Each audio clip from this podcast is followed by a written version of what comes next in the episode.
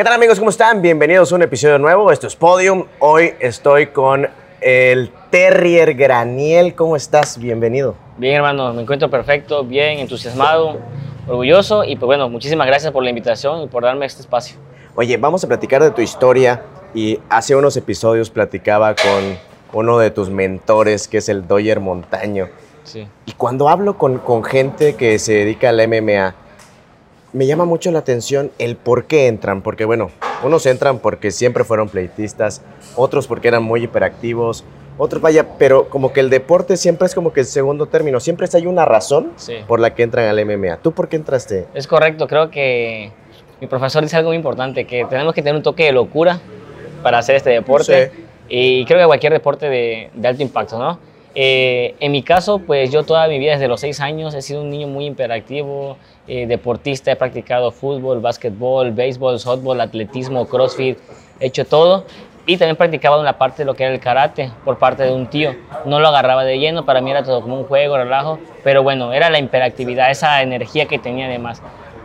Posteriormente, cuando me empecé a dedicar más de lleno al fútbol, este, pues yo era una- un chavo muy flaquito, muy delgadito, y pues empecé a sufrir lo que era pues el bullying. Ajá. Eh, llegaron a agredirme físicamente, vinieron Ok. a pegar, inclusive este, tuve una muy mala experiencia, de las peores que puede haber creo para un deportista, ¿por qué?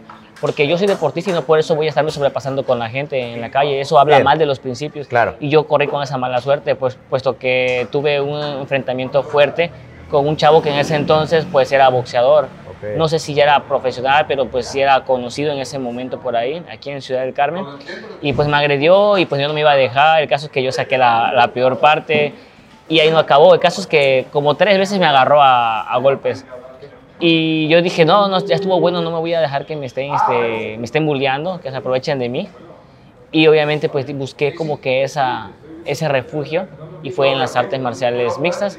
Eh, sinceramente, yo cuando entré, entré con la intención de desquite.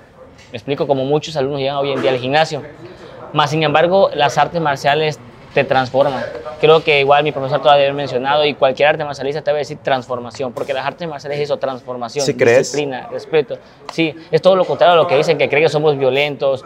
Obvio, tenemos las armas y las herramientas y las facultades para podernos defender en caso de una agresión, pero no es la, no es la prioridad, no es lo principal, siempre evitar el, el disgusto.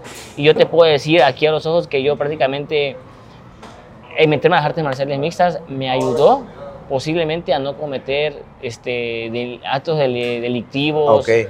estar en los vicios, en Ok. la droga, e inclusive calmó mi temperamento y reguló esa, esa hiperactividad que tenía. Ok. Y no por eso fui y me voy a desquitar con aquella persona. O sea, no, me cambié por completo. Y hoy en día esos son los principios que yo le quiero inculcar precisamente a los chavos, a las nuevas generaciones, de que este deporte es un deporte que transforma, que cambia, que cambia vidas. Pero creo que es una parte difícil porque la gente tiene una mentalidad negativa con este deporte y creo que no lo llaman deporte, Exactamente. como tú lo ves. Sí. Es, es, una, es una actividad que mucha gente lo ve de, de agresión y que fuera de que sí te tranquiliza, te- te- todas tus emociones las canalizas a otro punto, la gente cree que es como que un, un nido o una, un lugar donde se están creando Ajá. personas para matar. Violentas, exactamente.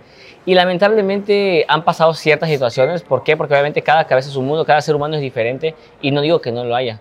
Pero al menos personas pues como yo queremos ser ese ejemplo, ese ejemplo a seguir en el cual demostrar a la gente, a la sociedad, que es todo lo contrario a lo que dicen.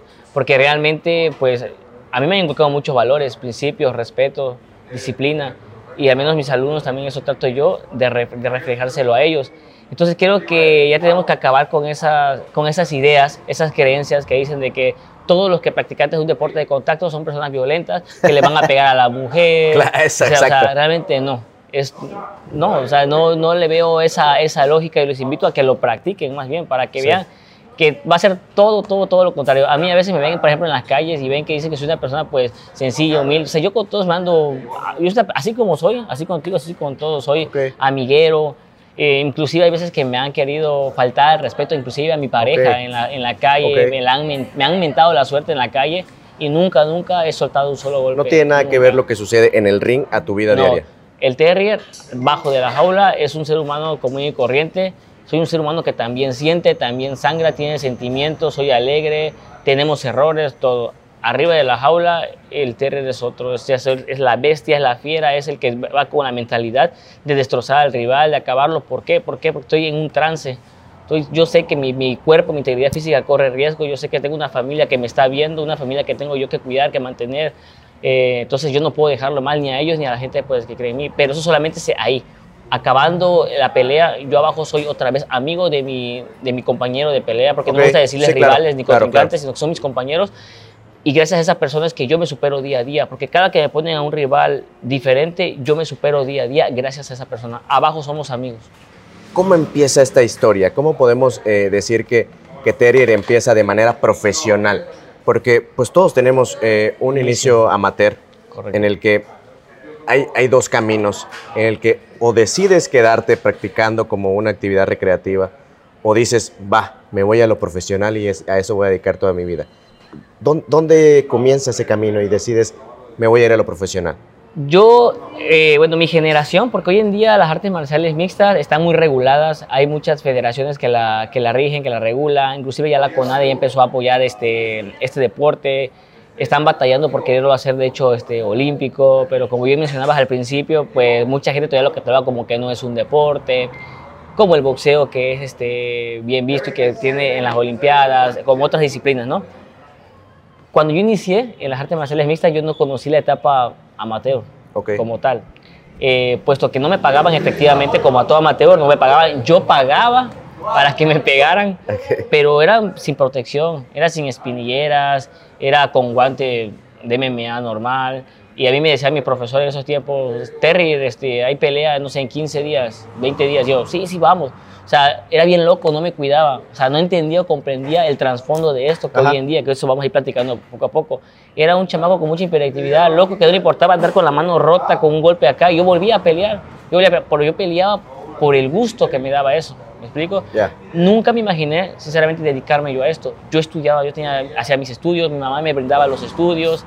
Eh, obviamente, cuando empecé a ver que yo empecé a salir en los periódicos, que la gente me empezaba como que a ubicar más aquí en Ciudad del Carmen. Yo me empezó como que a gustar más, pero el estudio sí siempre fue de la mano, nunca, nunca, nunca lo dejé. ¿En qué momento mi vida, mi vida da una vuelta de 360 grados así radical? En la partida de mi abuelo. Cuando mi, mi abuelo, quien era mi, mi padre y que siempre nos apoyó a mi madre, a mi familia, estaba así que en su lecho de, de muerte, yo lo, yo lo vi o sea, fallecer y es algo que tengo siempre en la memoria y en mis recuerdos, pero que hoy en día no me debilitan. Hoy en día son mi fortaleza.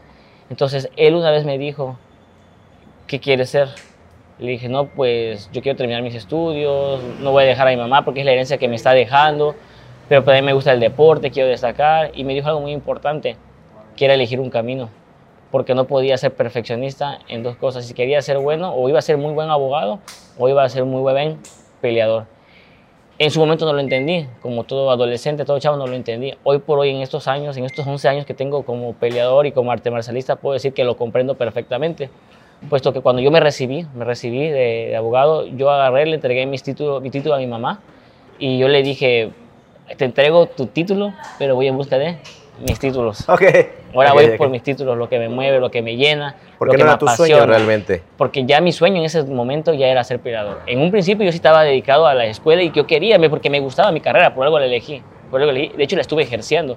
Trabajé en despacho, he jugado con, con abogados y licenciados que hoy en día me apoyan y eso me da muchísima alegría. Los que en su momento fueron mis mismos compañeros de escuela, de generaciones, mis propios jefes, los que me brindaron una oportunidad. Acá en Carmen. Aquí en Ciudad del Carmen hoy en día se han convertido hasta en patrocinadores y gente que me apoya y que si tiene un, dinerito en la mano no se tienta el corazón y dice, ten, porque lo, te lo mereces, porque sé que lo vas a ocupar, pero queremos que dejes a la isla muy en alto. Y es por eso que yo día a día me motivo por esas personas. Y te comento, a raíz de que mi abuelo fallece y todo eso, es que yo digo, bueno, tengo que tomar una decisión.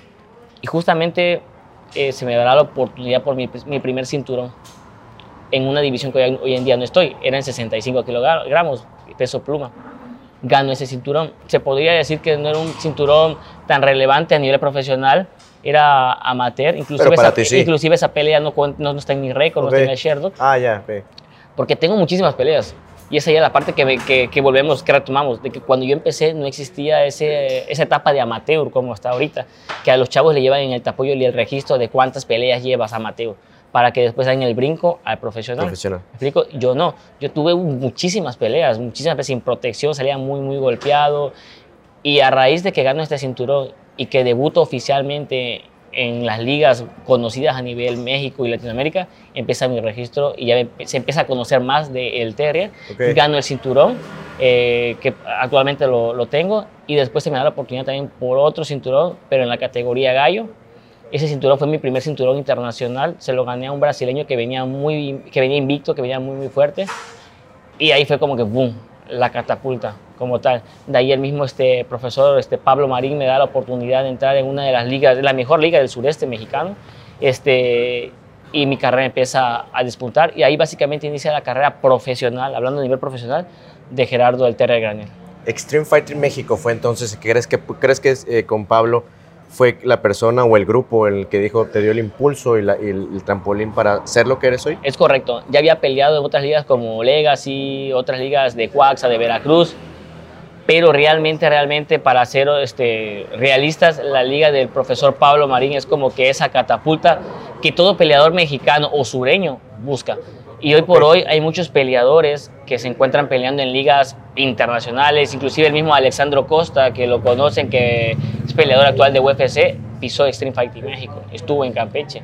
Entonces, muchas estrellas actuales se encuentran allá. Su servidor, o sea, aún no me siento, me considero una estrella, una figura como tal, pero bueno, creo que he este, hecho mi propio camino, me, me han abierto puertas importantes y hoy por hoy lo que yo quiero es que mis alumnos ahora sean los que participen en esa liga. Ellos son ahora. Pero no es fácil. Digo, hoy lo estás viendo porque tú ya estuviste en, en, esa etapa, ya estuviste en la etapa de peleador, ahora ya como profesional, sí. ahora ya compartiendo con, con tus alumnos. Correcto. Pero veámoslo aquí en Carmen. ¿Crees que en general en el estado creo que está difícil? Y si lo bajamos aquí a Ciudad del Carmen, creo que es más complicado. Es correcto. Falta mucho. Sí, falta muchísimo camino que recorrer. Si de por sí en el estado como tal. Es más, ni siquiera vamos a ser un poquito más extremistas. En el sur. Ok. Si en el sur es complicado que nos volteen a ver. Porque tú sabes que las ligas se fijan del centro, del norte, para arriba. O la tienen más fácil. Digo, tiene su mérito, hacen sus méritos.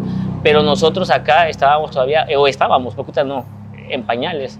Ahorita hay muchos peleadores de Cuaxa, eh, el mismo de Campeche, de, del estado, del bombardero. Yo me encuentro aquí en Ciudad del Carmen.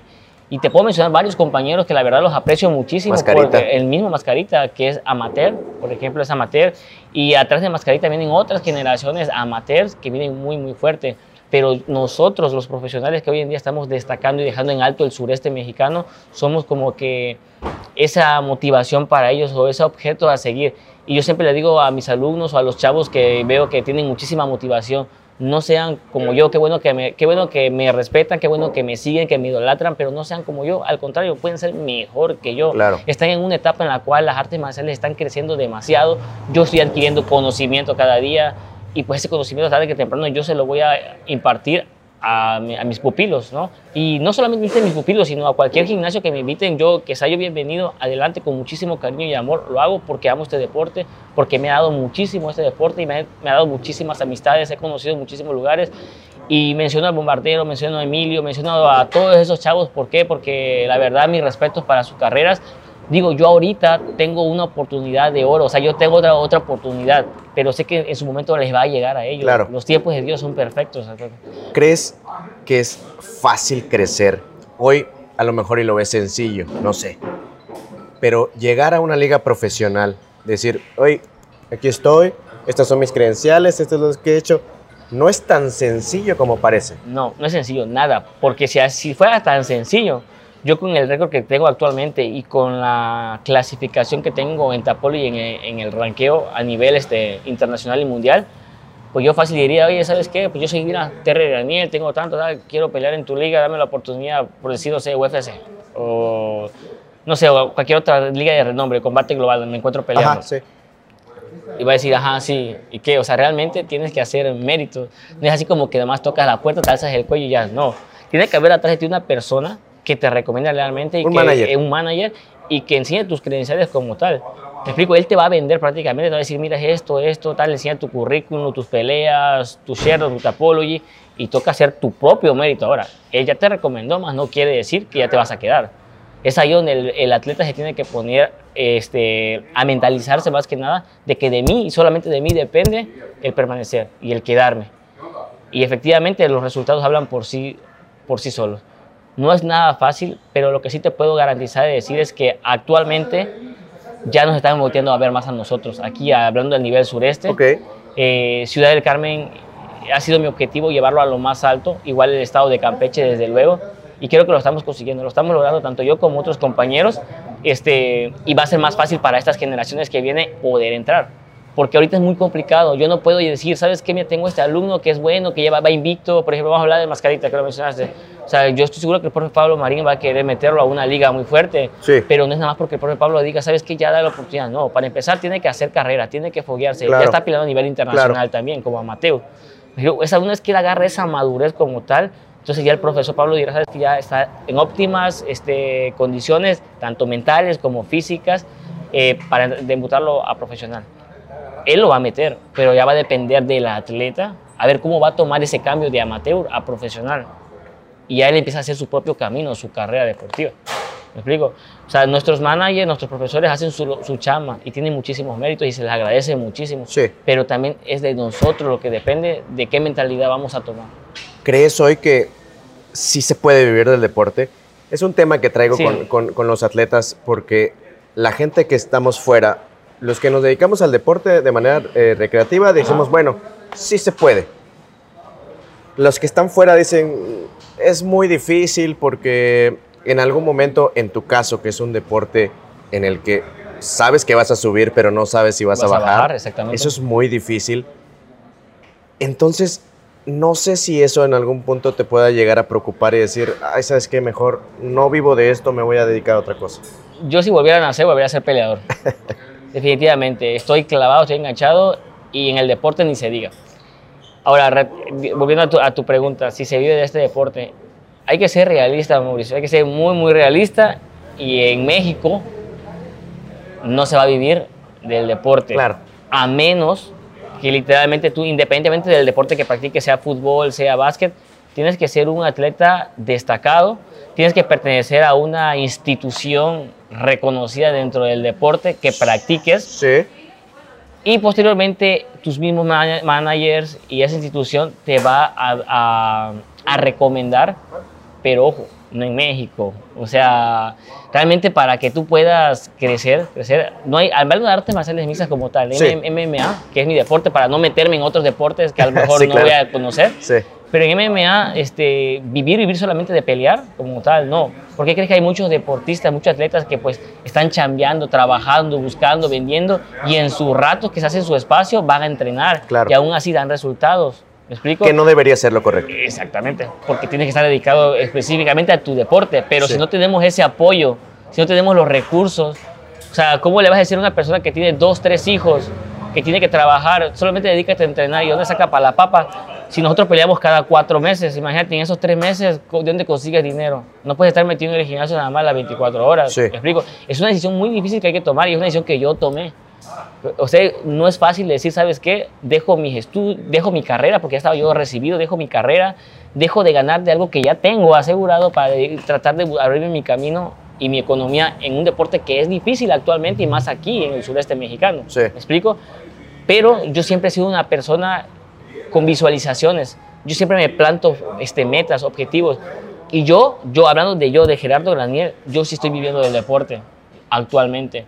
Tú me preguntaste si se puede vivir del deporte. Depende. Sí se puede vivir del deporte como actualmente yo lo estoy haciendo, pero no nada más de pelear, pelear, pelear, ya no. Soy una persona que tiene un gimnasio ya. Ok, sí, claro. emprendió, tiene otros negocios. Tuve que formar un semillero de alumnos que hoy en día son instructores y son los que me dan las clases en el gimnasio. Es por eso que hoy yo ya no me encuentro tanto en mi tierra, en Ciudad del Carmen, ni en mi gimnasio, porque yo ya ese conocimiento que mis profesores me inculcaron, yo lo estoy pasando ahora y ellos a otras generaciones. Y yo tengo mi espacio más libre para mí, para poder dedicarme a lo que quiero, que es pelear y entrenar. Actualmente en la empresa en la que me encuentro yo peleando, pues es una plataforma a nivel internacional que la economía pues obviamente es muchísimo mejor. En ninguna liga de México vas a ganar lo que a lo mejor ganas en Estados Unidos. Claro. ¿Ok?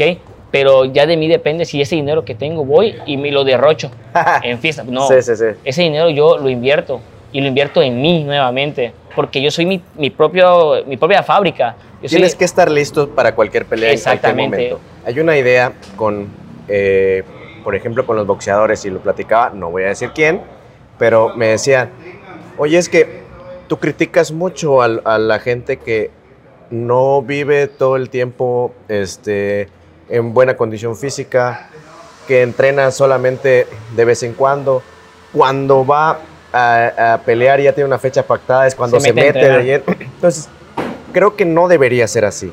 Las No. personas tendrían, no porque vayan a pelear el dos meses, entrenan hoy, sino es todo el tiempo para estar listo por si pasa cualquier cosa. es ahí donde entra la mentalidad de uno, la mentalidad del león, la mentalidad de que quieres tú destacar por encima de los demás, Ok, la disciplina. la disciplina. Yo, sin pelos en la lengua, y me atrevo a decirlo porque hoy por hoy lo puedo decir con orgullo, yo no estoy jugando a ser peleador. Yo no estoy jugando o intentando hacer, yo ya lo soy, porque es mi estilo de vida. Porque yo ahorita puedo estar cheleando, festejando que gané lo que sea, mas sin embargo mi mente está centrada. Y es muy respetable porque todos lo pueden hacer, todos Claro, adelante. claro. Yo no estoy diciendo que a lo mejor yo con un convivio, una fiesta no me he hecho uno, o sea, no, pero estoy centrado. O sea, yo cambié esas horas de desvelo, de las fiestas, lo que sea, por horas de entrenamiento.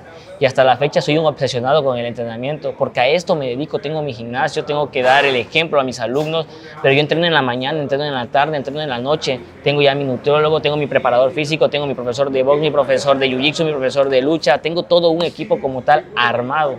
Yo no le puedo fallar a, a esa gente. ¿Cómo crees que van a decir, oye, vas a pelear ya ahorita en un mes y me voy un tres semanas a entrenar? Claro. No, no.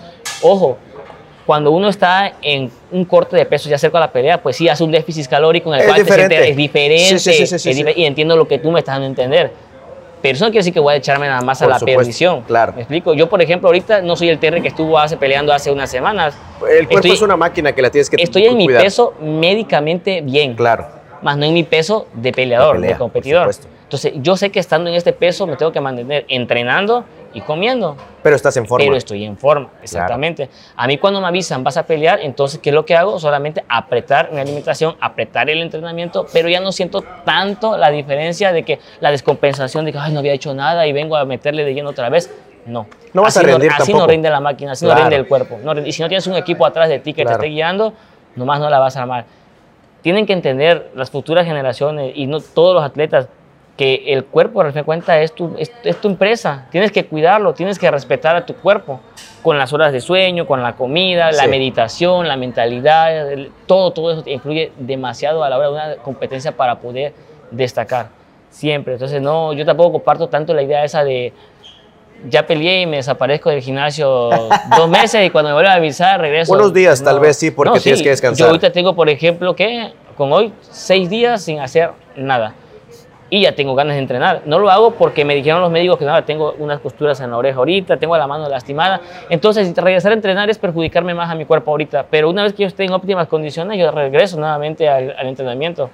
Eh, ¿Por qué? Porque este es mi trabajo. Tengo que ir a buscar la papa todos los días para poderme ganar el respeto también de patrocinadores. Claro. Porque volviendo al tema de la economía, nosotros los atletas este, ganamos más de los patrocinadores que muchas veces de una pelea, de una empresa. Cierto, Realmente. cierto, cierto, cierto, porque creo que ellos invierten en ti. Exactamente. Er- Eres, es la imagen de la empresa que ellos están representando. Pero eso en México todavía no es como que tan bien visto, tan apoyado. Digo, me- no metiéndonos tampoco con el gobierno, porque digo, ahí tampoco Sí, no. hay este, un, apoyo, pero sí, te, entonces entiendo lo que me dices, que tienes que salir del país para triunfar. Exactamente. Y es lo que hiciste. Es correcto. Es cuando llegas a, a combate global, el Bomb Breakers, bueno, es que te, te mueven y lo vimos hace poco en Miami, que Sí. tuviste la competencia. Es correcto. En, en México hay ligas que actualmente como Budo Centon, eh, está el mismo Lux, hay ligas que son reconocidas y que son la plataforma para subir a un Contender Series y, y de ahí pisar UFC, porque son Fight Pass. Claro. ¿Me explico? Tienen a, ma- a managers y a promotores que son, mira, son, son, tienen buena cabeza, tienen buenos contactos y pues la tenemos más fácil para llegar. Sí, hay ligas importantes que te dan la, proyec- te dan la proyección, más no la economía. En México no te va a dar la economía, hablando de eso. Ahora, yo en Estados Unidos, en combate global, lo que tengo es economía, pero dentro de la empresa va a faltar ese trampolín como para subir a lo que yo quiero llegar, que es a la más grande meta, que es UFC. ¿Sí quieres llegar ahí? Sí quiero llegar. ¿Lo ves difícil? No, voy a llegar. Voy a llegar porque creo en mí, porque quiero, porque puedo y porque todos los días lo mentalizo. Estoy cada vez más cerca. Y gracias a esta última peleas que he tenido, se me han abierto las puertas increíbles. Hoy por hoy soy el rankeado número 5 a nivel internacional de mi división y los cuatro que están arriba de mí ya están en UFC. Estoy atrás de ellos. Estoy atrás de ellos y todo lo que estoy haciendo ¿Solo faltas tú? Solo falta entrar. Yo estoy consciente de que mis profesores están haciendo una excelente carrera conmigo, lo están haciendo bien. Eh, me están consiguiendo a rivales que me ayuden a mejorar por su ranqueo. Yo no quiero pelear sinceramente con, con gente ahorita que esté por debajo de mí, quiero con los que estén arriba, porque eso a mí me va a motivar a superarme, es un reto personal que tengo. Tengo más que ganar que perder realmente. Y ahorita acabo de pelear en Miami, Florida, la última que, la última que tuve, y fue contra un, un rival que me duplicaba creo que de experiencia, un rival que es de Estados Unidos, se llama Kale Estrada. Eh, él ya peleó en Bellator, ya pisó las ligas Elite, ya tuvo la oportunidad o la bendición de pelear contra peleadores que actualmente están en UFC y que se está yendo bien en UFC. Entonces, el ganarle a esa persona es como decir para mí, wow, o sea, yo puedo, carajo, yo puedo, no por nada dejé todo, dejé mi ciudad, dejé mi familia, dejé mi negocio, todo, todo, porque es algo que estoy persiguiendo y sé que lo voy a conseguir. Y con la ayuda de mi equipo Bomb Breaker, con la ayuda de mis profesores del Doyer Montaño, que está al pendiente de mí todo el tiempo y que ya tuvieron ellos la experiencia de pisar esa plataforma, yo no voy a cometer los mismos errores. No puedo, no sería este, lógico que yo cometiera un error de alguien que me está diciendo, sabes que así no va la cosa y que yo lo quiero hacer, pues no. Tengo que seguir bien sus consejos y yo sé que ellos en el momento adecuado me van a dar esa oportunidad yo para ese entonces no me voy a desesperar, voy a estar listo, voy a estar preparado, mentalizado, sigo entrenando. Si a mí me dicen ahorita, Terry, debes dejar, no vas a pelear de aquí a cuatro, cinco, seis meses, para un peleador es mucho tiempo, pero a mí eso no me va a importar, porque yo sé que esos seis meses van a ser seis meses de aprendizaje, de entrenamiento duro, para que cuando me llegue la oportunidad yo no la desperdicie, no desperdicie esa oportunidad. ¿Tienes miedo de subir a la jaula? ¿Crees que el subir a la jaula en algún momento te pueda lesionar, te pueda dar un golpe y ahí quedes y digas, no, ¿O eso no te preocupa? Yo no tengo miedo a subir a la jaula. Lo hago con amor, con pasión, pero siempre hay nerviosismo. Siempre. Es muy diferente. Una cosa es el miedo o el pánico escénico y otra cosa es el temor o el nerviosismo de lo que puede pasar arriba de la jaula. Por ejemplo, tengo lastimado la mano, la oreja, vengo con golpes. Ese es el temor. El no salir con una costilla rota, con una pierna, porque volvemos a lo mismo, como si fuéramos un disco rayado. Porque si no me van a pagar bien y salgo con una costilla rota, imagínate, lo que gastas en campamento y encima lo que vas a gastar con eso, y si no tienes patrocinios que te costen esto, ¿de dónde sacas? Entonces es ahí donde yo entiendo a muchos mm, atletas o competidores que reniegan de que dicen, es que tú porque tienes a lo mejor apoyo, yo porque no tengo, sí, pero porque yo ya pasé esa etapa también, yo ya pasé por eso en el cual no tenía nada, en el cual yo salía con la costilla toda fregada la espinilla, las manos y todo salía por es mi parte del camino, es parte, del, camino. Conforme tú te vas abriendo brecha y camino, solito llegan los patrocinios, la gente que quiere apoyarte y que cree en ti, en tus cualidades, pero porque están viendo que tú no estás jugando a hacer eso, sino que en verdad te lo estás tomando en serio. Así pierdas una pelea, ellos ven que regresas nuevamente al gimnasio aún más fuerte con otra mentalidad. Me decía, este chamaco tiene las agallas, este chamaco quiere ser alguien en la vida y te van a apoyar. Es por hoy que hoy en día yo me encuentro más tranquilo porque sé que salgo lesionado de alguna, de alguna pelea, sé que tengo gente hermosa y maravillosa atrás de mí que me va a echar la mano, me va a patrocinar por esa, por esa parte. ¿Me explico? No ando yo con la mano de dame, dame, dame, no, porque sé que en su momento solito, van a llegar. ¿Me explico? ¿Qué dice tu familia? Tu familia sí entiendo que te apoya, está contigo, pero en algún momento te dicen, oye, ya, por favor, párale. En esta etapa de mi vida en la que me encuentro, mi familia es mi más grande bendición, mi más grande motor y mi más grande apoyo mi familia me apoya, cosa que hace unos años pues no era tanto, porque no ganaba yo dinero, dependía también de mi madre, los estudios que mi madre me estaba dando, y pues a ningún padre de familia le gusta que le estén golpeando a su hijo, claro. a ninguno. Pero cuando mi mamá se dio cuenta de que yo era una persona responsable, una persona que se abrió brecha por sí solo, me salí de la casa, me fui, me fui yo a vivir solo, abrí mi gimnasio, terminé mis estudios, me pasé bien en la escuela. Y mi mamá me dijo, hijo, tú sabes lo que estás haciendo. Y ahora mi madre me apoya. Sienten mucho miedo, mucho nerviosismo. De hecho, mi madre no ve ni mis peleas en, en vivo, solamente se entera de la repetición, pero es normal. Porque ese miedo, por ejemplo, también otra cosa importante tocando el tema del miedo. Cuando yo voy a pelear, curiosamente, eh, yo a mi familia casi no le respondo los mensajes. De por sí me desconecto de las redes, pero lo lógico sería que yo le diga a mi madre, madre, ya voy a pelear para que me dé su bendición y todo. Pero hasta ahí, ¿sabes por qué?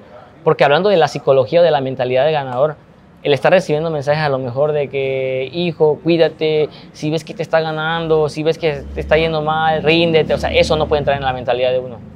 O sea, la mentalidad tiene que ser o mensaje de, sabes que tú puedes, tú eres chingón, tú eres exitoso, tú eres un campeón, tú eres el mejor, eres el número uno, no que querías llegar a las grandes, pues demuéstralo. Eso es lo que te prende para la hora de subir allá. Entonces yo por eso no tengo miedo. Siento el temor de lo que pudiera pasar, de alguna lesión, y tengo que estar cauteloso de que mi rival, de las combinaciones que vaya a tirar, pero hasta ahí. Recibiendo el primer golpe ya se acabó nervio, miedo, todo, y a divertirse, porque ese es el momento de la diversión para nosotros. Pero en serio, mi familia hoy en día, que les mando un besote, o sea, son mi más grande motor, mi bendición, mi mujer, mi pareja me apoya demasiado, la verdad. Creo que ha sido pieza clave, importante. Digo, en toda relación a veces hay, este, hay, hay problemas, hay pleitos, pero en serio, el tener a alguien que sabes que te va a apoyar, no solamente en las buenas y en las malas, sino que esa etapa en la cual, por ejemplo, mi corte de peso, que estás Ajá. así de, Terrible. ya no quieres nada, ni, Sí, ni sí. guisarte, ni nada. Es saber alguien que está ahí contigo al, al tanto, que me, está, que me apoya en la, en la alimentación, en la academia acá. Y pues bueno, o sea, ella eso es parte fundamental de lo que hoy Gerardo es, al igual que toda mi familia, al igual que todos mis amigos y al igual que todos mis patrocinadores.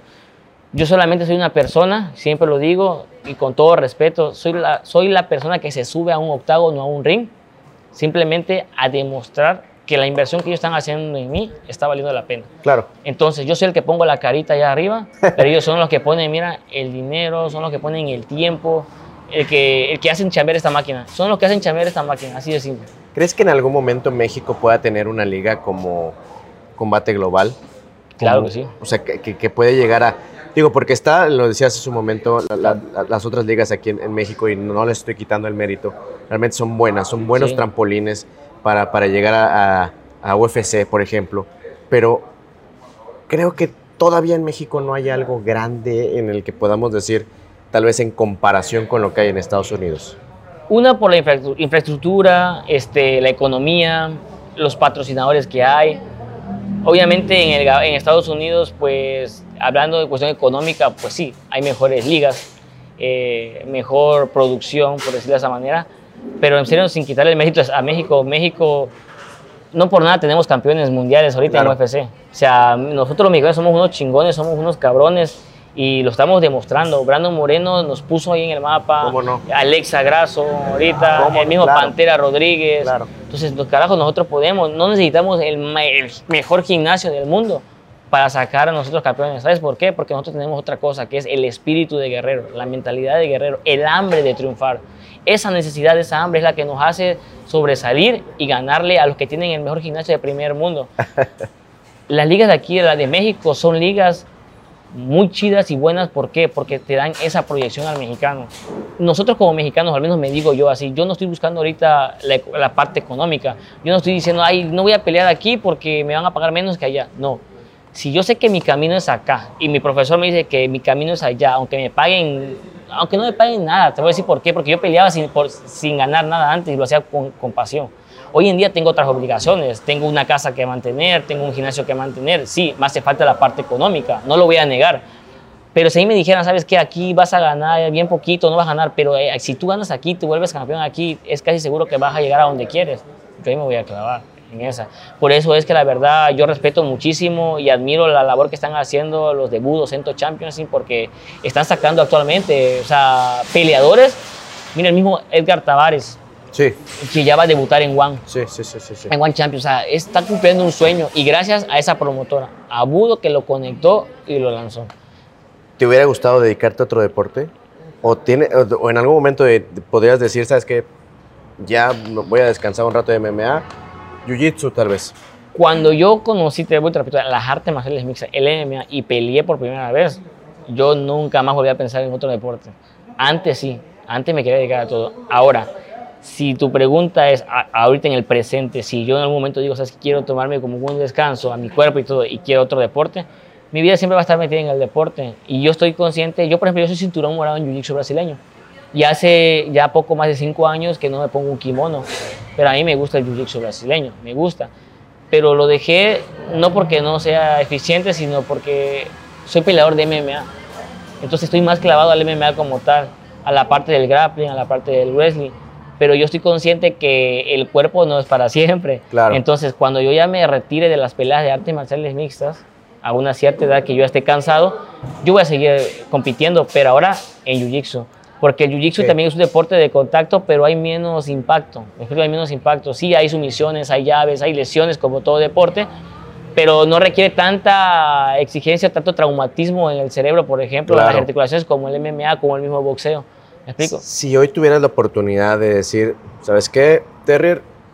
Hay el chance de que hagas esto por el deporte. ¿Qué harías? Hoy tienes la oportunidad de hacer cualquier cosa por el deporte, incluso en el Estado, en, el, en México, como, como lo quieras ver. ¿Qué harías? Yo primero que nada, si yo tuviera la economía, si tuviera las posibilidades o si tuviera algún cargo, hablando político, si me dijeran, ¿sabes qué? Bien, tú eres el asignado, el indicado para el deporte. Por eso aquí. Definitivamente yo apoyaría a toda la gente, a todos los chavos talentosos que hay, pero que no tienen esa economía y para que eso sea posible, tienen que tener ellos la garantía de que de su bolsa, por lo menos en sus inicios, en los que ellos se van encaminando, no van a soltar un solo peso y que van a tener todo. Cuando ellos ya por su cuenta triunfen, empiecen a ganar dinero, que les hayas cambiado esa, eh, la vida como tal, pues obviamente pues ya habrá otros intereses de por medio. Ya él puede costear ciertas cosas, o su promotor en ese momento pues obviamente pues necesita una parte porque va a manejar su carrera. Pero lo importante, lo importante son los inicios. Los inicios es lo importante. Para que nosotros seamos potencia mundial tenemos que tener una camada de peleadores, camada de talento.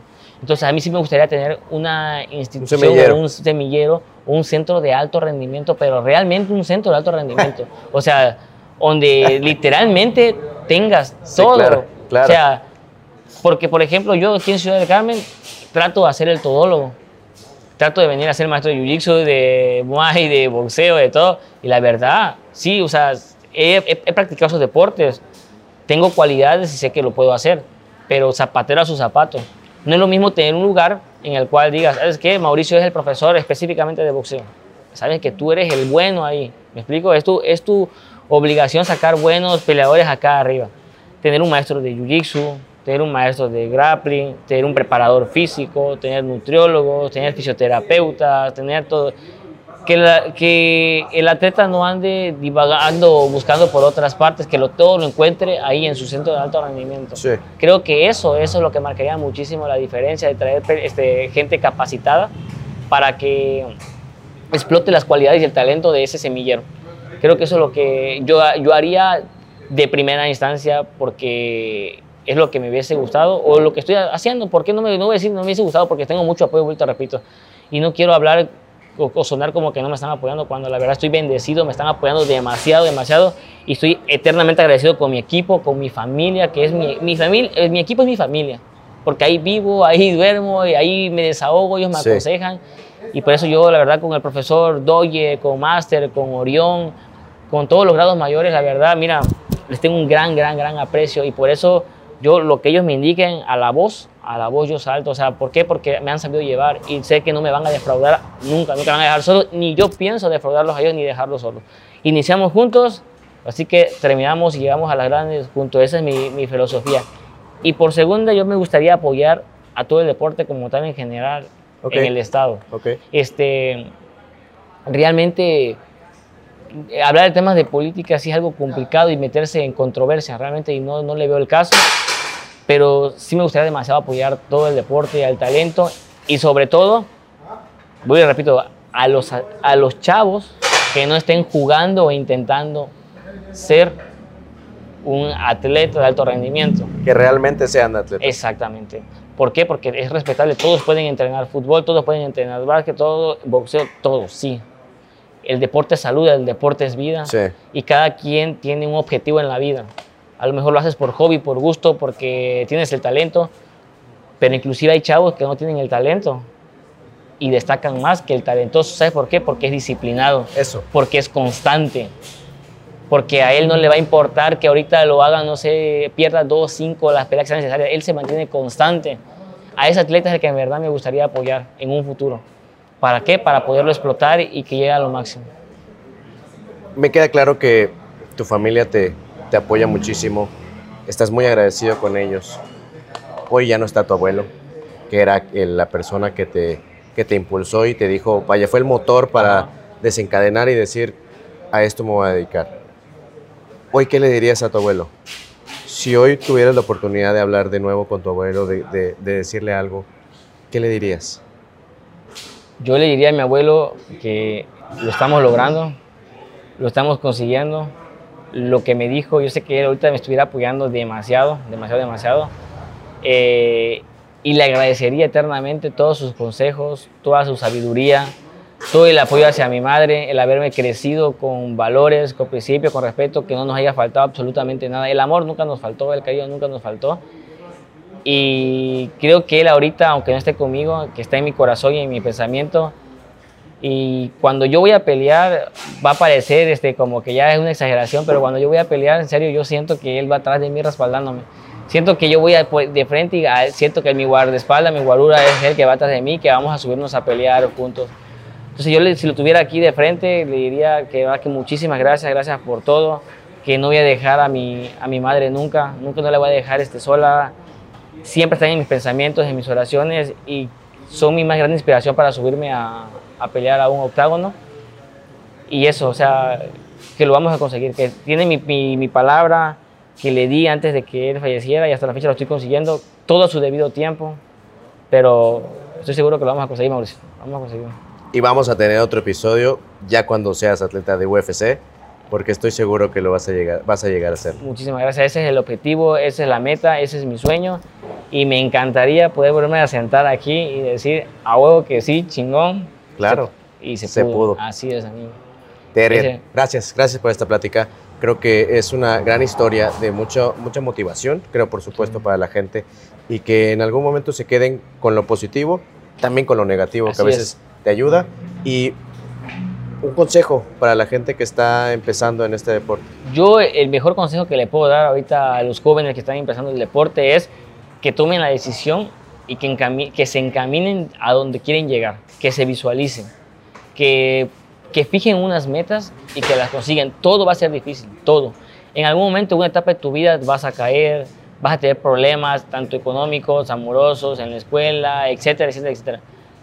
Pero realmente cuando el camino se pone más difícil, es cuando en verdad sabes que vas por el camino indicado, porque no desistes, no desistes, sobresales. Eres como el ave fénix, renaces nuevamente. Sí.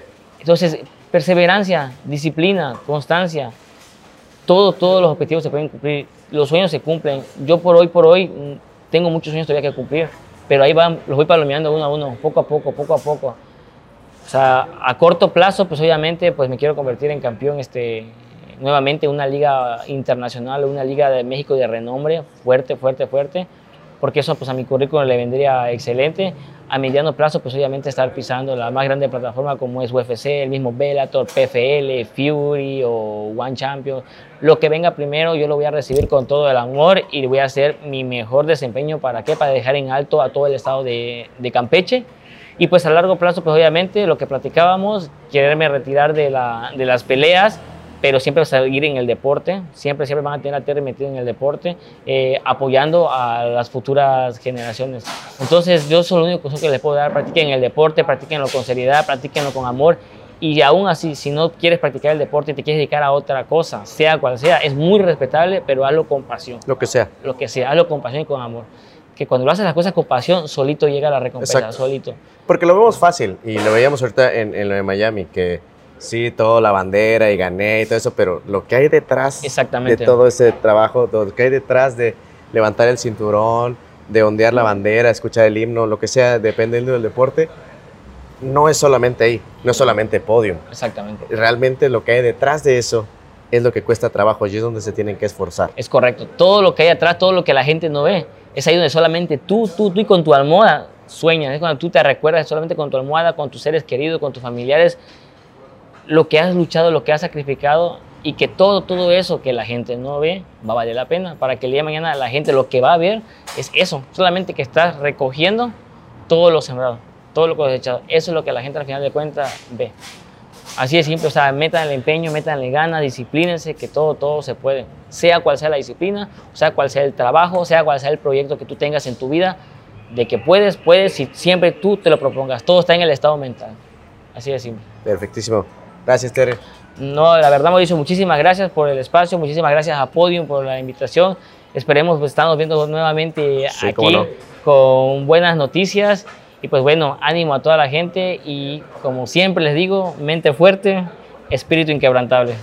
Ahí está. Gracias a ustedes por haber visto o escuchado este episodio. Recuerden que la próxima semana nos encontramos de nuevo con otro atleta, otra historia aquí en Podium.